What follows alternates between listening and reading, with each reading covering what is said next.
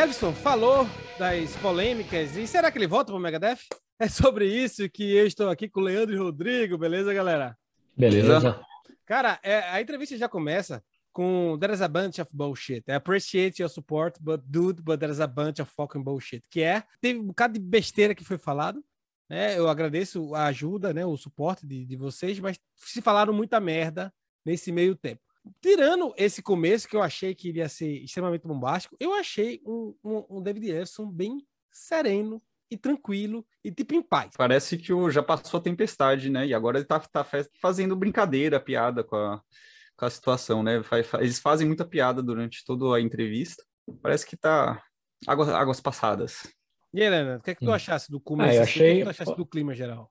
É, o clima, né? Ele foi lá no Jeremy White Show, né? É um podcast, e ainda teve a participação do Mitch Lafon, né? São dois nomes grandes aí do, da imprensa ou do podcast do Metal Mundial. Cara, e foi bem descontraído, né, cara? Tanto a galera brincando com ele, quanto ele brincando. Aí teve uma parte lá, o... Como é que é o nome do cara lá que entrou? O cara do... Peraí, peraí que eu vou lembrar que eles brincaram. É Drill uh, Fartier. Eles até brincaram que parece peido o nome dele. o Drill Fartier. É.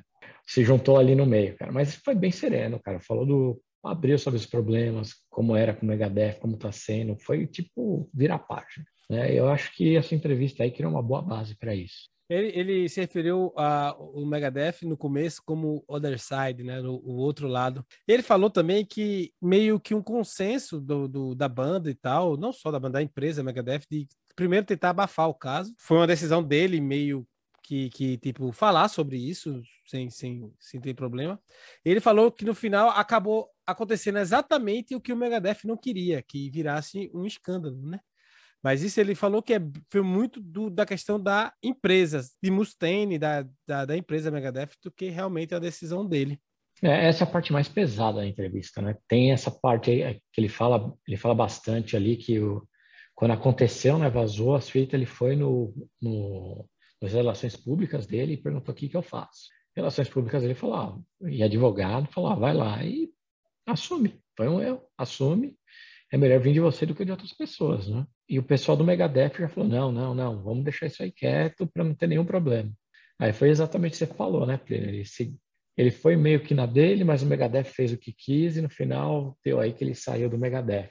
Mas o Megadeth chegou antes é, a, a, a, também soltar uma nota de que é, vamos ouvir aí todas as partes e vamos ver o que, que vai rolar aí. Só que pouco depois já saiu a nota que ele estava fora, né? Acho que o que umas duas semanas depois, menos é, que isso. Foi por aí, umas duas semanas. E, e, ainda o Dave fala nesse, nessa entrevista que não teve isso de ouvir todas as partes. Yeah. É. Né? Ninguém ouviu a dele, não teve muito suporte. Ele até fala que o jeito que ele falou com a empresa Megadeth, ó, minha casa tá, tá pegando fogo, tô precisando de ajuda.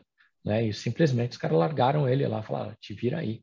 Né? Então é. foi meio, meio traumático. É, ele falou que as decisões foram, foram tomadas é, baseadas no medo e não na realidade. É, o David Arce tem uma estirada boa, tem umas paradas boas que ele tem. fala durante o. O Mitchell Lafon até traz ali que com o trauma do, do Mustang, da maneira como ele saiu do Metallica, por que ele repetiu a dose no, no David Ellison, né? Exatamente. E, tipo, como se ele, se ele não aprendeu, né? Tipo, é, ele não aprendeu nada da situação do Metallica, foi mais ou menos isso que ele falou, né? Porque é. ele mandou, mandaram ele para fora, deram um chute da bunda dele, mandaram ele para fora sem suporte nenhum. E aparentemente ele fez o mesmo, né? Essa, essa é a, é. a, uma, a parte do Leves. Uma, uma, coisa que eu achei assim é, pesado assim é que ele disse que desde então, né? Várias, mais de uma vez ele fala durante a entrevista que desde então, desde que é, ele foi foi demitido aí, é, ele não teve mais contato com, com nenhum integrante da banda, né? Que ninguém falou mais nada. É, então foi, foi bem, não foi só o profissional, porque imagino que eles trabalham ali juntos há tanto tempo e, e tanto aqui que deve, deve criar uma amizade, um, um, link ali que até isso foi, foi quebrado, né? Ô, Kiko, dá uma ligadinha lá pro David, ele que fez a ponte pra você, né, velho? Você é agradecido, é vai, dá, dá uma ligadinha.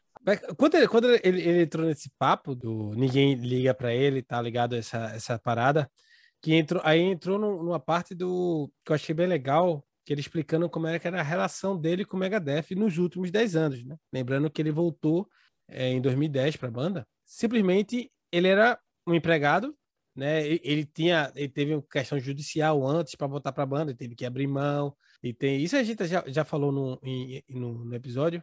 É. é. Não me lembro o... qual.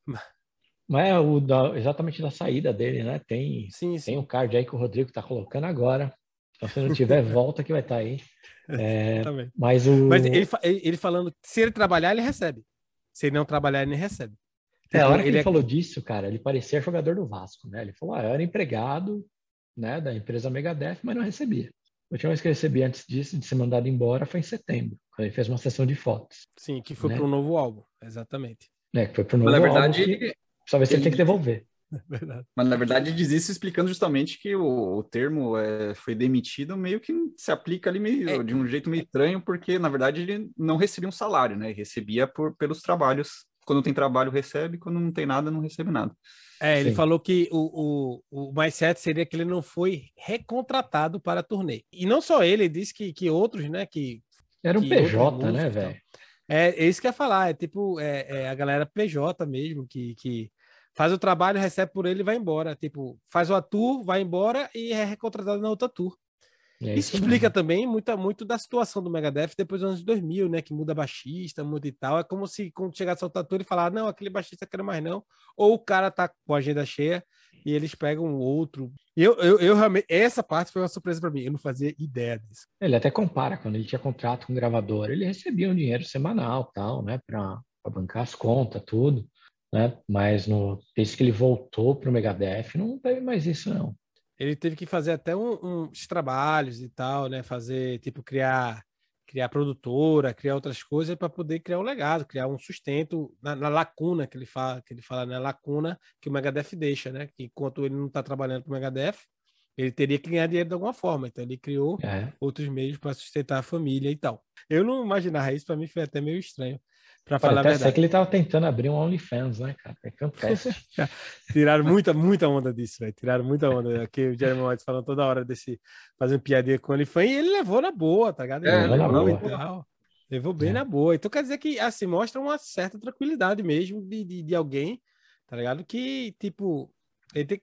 porque no começo falaram que a menina era de menor, tá ligado? Aí depois chegou à tona que ela não era de menor a polícia foi envolvida, mas o, o, o, caso já foi arquivado. Tipo, a menina é menor, agora te vira só com tua esposa aí, tá ligado? De, de é. crime você, você não cometeu nenhum. Eu achei legal que você falou aí da esposa agora, porque durante a entrevista era algo que eu tava esperando ver se iam falar e não falaram, porque eles falam todo momento, ah, porque aconteceu tudo isso aí, mas no fim você não fez nada errado, você não fez nada errado. E assim, não fez nada ilegal, é verdade, mas em nenhum momento eles falaram da, da esposa de, dele e é, como é que ficou essa história aí, né? Ah, mas aí, Rodrigo, foi para não repetir a entrevista que ele fez há pouco tempo atrás no Ed Trunk, né? Que, tá, que só tem na Series. E lá ele falou, ele falou bastante da parte da família. Na Ed ah, Trunk é. ele falou, ah, a família dele deu suporte para ele. Não foi que concorda, discorda, defende. Não, deu suporte. Ó, a gente está aqui para você. Né? Os filhos dele já são grandes, já, já estão todos uns 20 e poucos anos aí. Entende que, pô, é, que o pai deles estava parte do Megadeth, cara. Se isso acontecesse em 80 e pouco, é todo mundo tá dando risada. Chamar ele de macho alfa aí, né, cara? Ia estar tá com o Mustaine junto do lado ali. Né? Essa é, é pior ainda, cara. Ou não, na época dos anos 80 era tudo garantido, né? A família meio que, que assim, não, não, assim, não, não chegou a condenar, não chegou a a defender, mas deu o suporte que ele precisava para passar pela situação. Mas ele está junto com a esposa ainda? Ó, dá a ideia que sim. Não fala nem que sim, nem que não, mas a ideia é que sim. Vai ver Porque tá querendo furar o zóio dele já é, Rodrigo. É, velho. Tá, tá, tá, interessado, meu filho? Curioso, curioso. E ele tem, ele falou também da banda nova dele, o Deluxe. Vai, vai lançar trabalho novo aí. Diga ele faz até dia piada. 15 de outubro, né? Lançou dia 15 de outubro, dia não foi? 15 de outubro. Já lançou trabalho novo aí. e, cara, que ele fala uma coisa engraçada, tá ligado? Que ele fala, não, começo de banda, a banda não tem dinheiro, a gente divide igualmente, né? A gente não é, tem divide, nada, a gente divide tudo igualmente. Divide porra nenhuma igualmente. É uma banda legal, cara. Tem o vocalista, tem o, o Vini uh, Dombrowski, do Sponge, né? Tem o Drew Fortier na guitarra, que participou dessa entrevista. O Mike Heller, que é do Raven e do Fear Factor, cara, né? Na bateria ali. Ah, que bateria, né, velho? Eu cheguei a escutar assim. Ah, pô, achei legal mas é, tem cara de primeiro álbum de banda mesmo, dá para ver ali que a produção ali deixa um pouco a desejar, mas composições boas, cara, achei divertido. Quem curte um Alice in Chains vai achar um pouco parecido, acho que vai curtir muito. Algumas músicas me lembrou 6 AM. É, eu, vou, eu, não cheguei a escutar, mas eu vou dar uma escutada. E ele voltou a trabalhar com produtor. Ele, ele falou que, que cresce mais como baixista, né? Ele gosta de receber ideias e tal do produto. Ele cresce a forma É, ele trabalhar. Ele prefere. É, ele falou que cresceu muito como baixista, trabalhando com produtor, mais do que estudando baixo. O É, produtor tanto, no que pé ele, dele. tanto que ele falou que no Megadeth ele, ele era Dave Mustaine on demand, né? E tocava que podia tocar Ah, é. qualquer coisa que, que o, o Dave Mustaine quisesse, né? Tipo, faz, faz uma frase assim, ele ia lá e fazia.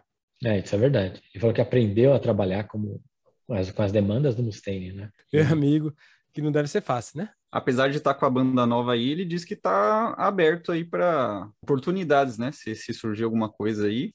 E aí eles perguntam para ele se ele se ele voltaria para o Megadeth. É, se pergunta se fechou as portas de vir pro Megadeth, não só de voltar pro Megadeth um dia, mas também de tocar Megadeth ao vivo, live, né, com a banda nova e tal. Ele falou nem sim nem não, na verdade. Fica Ah, ele deixou aberto, né? Ele coisa. falou É, assim: a banda tem, pô, tá com o vocalista do Sponge, né? Então, tá, vamos tocar Megadeth, pode tocar Sponge também, pode tocar Raven e Fear Factor. Mas falou muito que não ia É, combinar muito, não. Raven e Steel Factory não ia combinar muito, não. Porque assim, ao vivo, cara, você toca o que você quiser, não tem nada. Toca o que quiser. Até o pessoal levantou a bola ali na entrevista. Pô, tá aí para acontecer os 30 anos do Euthanasia em 2024, né? Se surgir alguma coisa, o Mustaine te ligar e falar, ah, vamos ver, eu quero até ali, cara, tem muito tempo. Ele compara a banda, uma banda como, como uma, uma família, né? Que briga, às vezes passam um ano, dois anos ali sem se falar, sem, sem se olhar, mas que às vezes acaba se entendendo, né? Então ele deu a É, impressão então- assim, ele ele não falou que quer se entender, ele não falou, mas acho que ele deu ali uma, deixou uma porta aberta ali para, de repente aí se a galera conversa aí comigo, já que eles não estão se falando, né?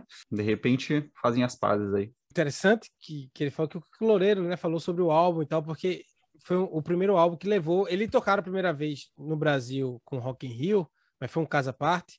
Mas o Euthanasia foi o álbum que levou a turnê para o Brasil a primeira vez. Falou sobre Kiko Loureiro, ele falou o, o Kiko, que não, a língua nativa dele não é o inglês, falou que, que era mais fácil de cantar as músicas do Euthanasia, tá ligado? Tipo assim, as frases, os fraseados, né? Tem aque, aque, um, um- um- uma pegada mais acessível, até para quem não conhece a língua, né? Eu acho que por isso que, que Ah, é, que a galera faz mais um o, o, né? Assim, e é verdade, o Euthanasia foi o primeiro álbum que eu chutei do Megadeth. E foi o álbum que eu me apaixonei pelo Megadeth, de, de primeira, velho. Tanto no riff do Reckoning Day, que é a primeira música, como as pegadas, o solo do, do Matt Friedman e toda a acessibilidade que tinha, porque eu tinha, quanto, 13 anos. Então, se fosse, talvez se eu escutasse o Pixels, eu não, não ia, eu ia estranhar, ia falar, caralho, é muito sujo, muito rápido. Mas o Megadeth... Uh, tá eu- com medinha? é, eu era uma criança, uma criança assustada. Eu achei legal essa parte, né? Ele falou o, o, Mitch lá, o Mitch, o, Mitch o Lafon? Mitch, é, ele falou da questão do, do Elvis Quebeco, né? Que fala francês das, das, das, das cavernas, da- da- das florestas, tipo assim, um francês bem rústico, mas, e, e imita Elvis perfeitamente, mas não sabe exatamente o que está cantando, né? Ele É, só- não fala não uma fala inglês, palavra em inglês, Não né? fala inglês, ele só imita o som mesmo. E, e, E fa- e falou que é perfeito, perfeito. Quem falou, Imita quem falou que fazia isso também era o, era o, o- foi o vocalista do Corsos, é, Leandro, numa, numa entrevista para o Casagastão. Ele falou sobre que nunca aprendeu a falar inglês fluente, mas ele cantava as pronúncias certas. Ah, ele deve ter trabalhado bastante, que é a composição dele em inglês, né, cara? É, sim, pode fazer a letra em português e traduzir junto com um professor ou algo do tipo, né? Mas assim, foi isso ele falou lá no, no Casagastão. Eu me lembrei disso quando tocaram nesse assunto lá no, no podcast. Teve uma parte que eu achei mais legal ainda na entrevista, foi a parte que ele fala do passado ali, né, cara? Das bandas ali de, de Los Angeles, né? Bem no começo, que ele fala, pô, fala aí, a relação com Metallica tal, né? Ele fala, pô, eu conheci Metallica na demo No Life to Letter. Então essa foi a minha inspiração, a inspiração do baixo. O Ron Mike Governor, para ele, é o baixista do Metallica. Né? Para ele não é, não é Cliff Burton, como a maioria fala. Né? E até ele fala que, que durante, quando ele foi gravar Mechanics, na verdade, ele tirou nota por nota o baixo da versão do Ron McGovern. É, foi. É bem, bem interessante isso. Achei interessante a questão que ele falou que conheceu o, o, o Les lá. O Les é bem comunicativo e fala lá, não sei o quê. Mas Dave era mais. Ele fala bitter, a little bitter, tá ligado? É, ele usa a é palavra bem bitter, azedo. né? É. É bem meio azedo e tal. Acho que tava meio. Aí eu, eu até botei aqui a anotação hashtag chato. Ele falou que pô, não, tinha um pouco dessa, dessa demanda do, do Dave Mustaine, pô, você é meu amigo, você é amigo dos meus amigos, não do, da galera que não vou com a cara, né? Mas ele nunca ligou para isso e pô, ainda mais quando eles fizeram o Big Four, foi, tiveram um bom tempo juntos lá.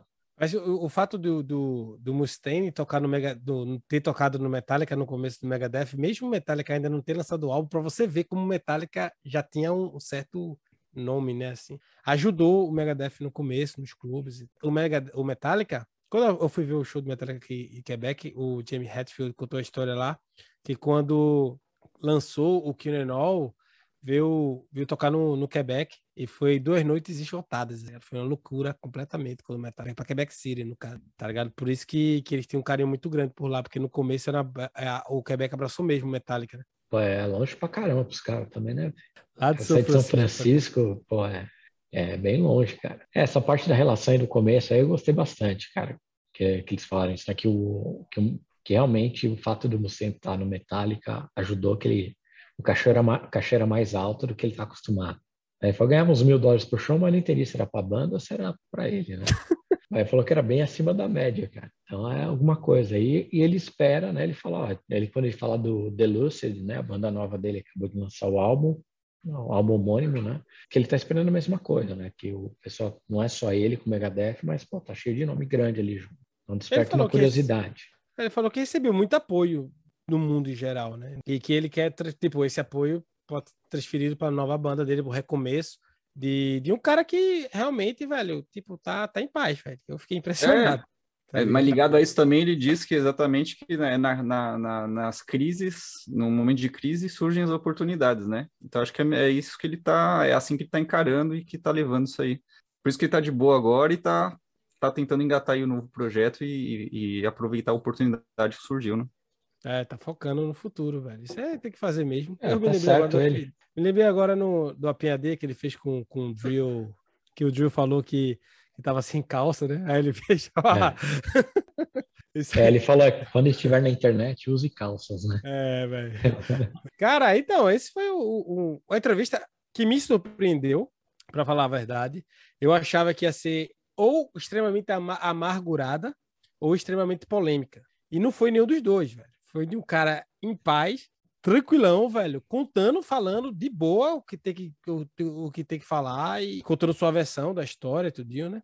E, cara, eu, eu, eu, eu achei super positiva, eu fiquei feliz por ele. No final, eu fiquei feliz por ele. Por ele estar tá recomeçando e tá, tá indo bem, galgando seu espaço novamente no mundo do heavy metal mundial e do boteco metal, que dedicou dois programas para ele. Um para falar dos problemas, outro para falar das soluções que ele achou. Então quer dizer que nós somos justos. É, mas é, não, mas eu, fiquei bem feliz com a entrevista, cara. Essa entidade do metal que é o David Aldison tá, tá aí, tá voltando ativa, cara. Espero que ele arranje alguma banda aí, ou que o Delucid mesmo aí, que engate aí um bom material bom aí, a gente tenha mais uma banda de muito peso aí, qualidade. E aí, Rodrigo? Eu, eu gostei da, da, entrevista também, que aliás, Plínio vai colocar aí na descrição, para quem quiser assistir a entrevista completa. Também fiquei surpreso, achei que ia ser mais polêmica, mas ele falou, falou tudo o que tinha para falar, se defendeu e, e, sem, sem muita polêmica. E com humor, com, com leveza. Foi, foi bem legal assistir essa entrevista aí. Recomendo aí quem quiser assistir a entrevista inteira, depois de ver aqui esse resumão aqui. Vale a pena. Então vamos logo para o nosso famigerado Kebabs! E hoje, Leandro está aí no hotel, cinco estrelas, nas Maldivas. E não pode, pode beber no hotel, não, Leandro? Não, não pode beber, não. Você está usando internet, não beba. Em Dubai. Ficar sem calça. É em Dubai, no, em Dubai, Dubai não pode. Ah, é, tá em Dubai. Vai, vai, diz aí, Rodrigo. Tá bebendo o quê? Eu tô bebendo aqui, cara, é, é aquela cerveja holandesa a 8.6 que, que eu gosto, mas dessa vez tinha uma versão red lá, uma versão vermelha. Ela é boa, mas é muito doce, ela é doce. As vermelhas, as cervejas vermelhas normalmente não são doces, são mais fortes, ela é bem doce. Assim, não vou dizer que é ruim, mas também não é muito também, boa, não. Também não vou dizer que é bom. E eu estou aqui, ó, com meu casezinho do esporte. Eu estou tomando aqui, ó. Eu vou abrir. Consegui. Que é Ce n'est pas la fin do mundo porque não é o fim do mundo. Isso é homenagem a David Ellison, que não foi o fim do mundo para ele. Então eu trouxe a cerveja em homenagem a ele. Rodrigo, quem quer virar zumbi no apocalipse zumbi faz o quê?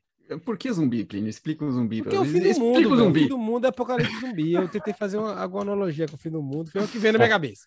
Para quem faz Galera... ligação no Zoom, no Zoom sem calça, cara, faz o quê?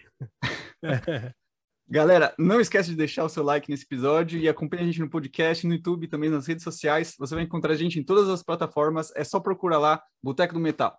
Boteco do Metal, Boteco sem calças na internet. Galerinha, ótimo resumão, ótimo programa.